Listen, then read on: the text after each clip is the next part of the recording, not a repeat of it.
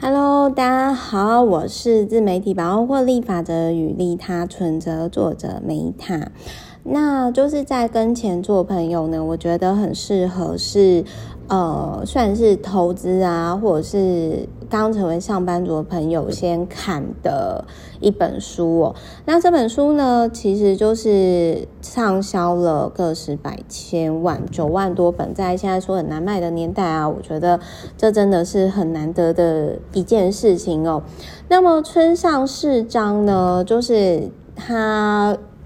村上市章呢，就是他其实是一九五九年，他就是五零后，Meta 是八零后，我们差了大概三轮以上。然后他其实在我还没有出生之前，他就担任公务员，然后后来他成为一个基金的管理者，现在住在日呃新加坡。其实日本人可以住在新加坡人，代表他的身家有一定程度，基本上都是我个人保守估计是破亿台币。我个人是觉得，但是实际上以他的水准，我觉得应该是有破亿美元。那就是我想讲一下，就是说，我觉得真正厉害的人，就是他可以把很厉害的事讲的像我们这种小老百姓都听得懂。那我想要讲一下，我当初为什么会买这一本书，是因为鹏哥他也是公务员，然后他那个时候其实就是。他其实想要过像我这样子，就是说独立可以在市场获利的人，有固定商业获利模式霸车，他又不知道该怎么做。所以那个时候，我觉得为了我的男朋友好，我就是会，因为我都会持续一书观点推广，就是因为我觉得说每一本书都可以解决大家。大家人生当中的一个问题点嘛，所以我就跟他讲说：“哎，你看这个作者，他也是公务员，但是人家身家破亿，那你要不要看这样子？”那这一本书有很多概念，我觉得都挺好的。那我觉得其中一个还蛮棒的观念，我跟各位分享，就是他说：“如果你把钱用在不能让你感觉的幸福事物上，那这种用钱法就是在浪费钱。”这个有点类似，就是说我之前啊，曾经跟我妈提到说，就是我之前不是有讲过，说我那时候要招待家族旅行，我妈就说叫我一定要请我不喜欢的小阿姨一起去嘛。那我那时候就觉得说我花钱就是要开心，如果我今天我花钱不能再把钱赚回来，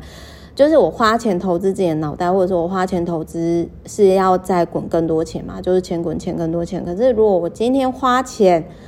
不能爽又不能开心的话，那我何必花嘞？所以呢，他其实就有提到说呢，像他在通勤的时候呢，他会用来思考或者是睡觉，所以他其实觉得说坐商务舱呢，并不是浪费。而是投资，那所以呢，他有提到说，你今天花钱不是在炫耀你的身份地位，而是你今天花钱呢，可否让你的心灵更明净，或者是说更幸福？那我觉得花钱呢，你就是要可以，我觉得花钱就是说。你就是要开心啊！如果他不能让你更有钱的话，那你就是要开心。那如果你今天不开心，然后又要花这一笔钱的话，那你何必花呢？对，所以就是简单的来说呢，这个日本股神特别是，他是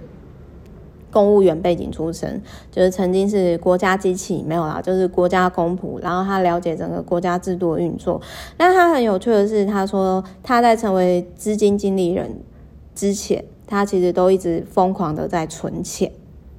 就是他至少会存，就是每个月月薪的两成，提供给各位参考。好，我是 Meta，我们下一集再见。五二零哦，就是特别直播很多本书，因为我明天就是还有宣传书的活动，所以就是我就想说，今天我可能录比较多集一点，这样子。完成既定的进度，因为我刚刚看了我整个年度的计划表，我就发现到说啊，我以为我很认真上进了，但是呢，要赶上年度的创作计划呢，啊，还有一大条路呢。好，我是 Meta，我爱你们，拜拜。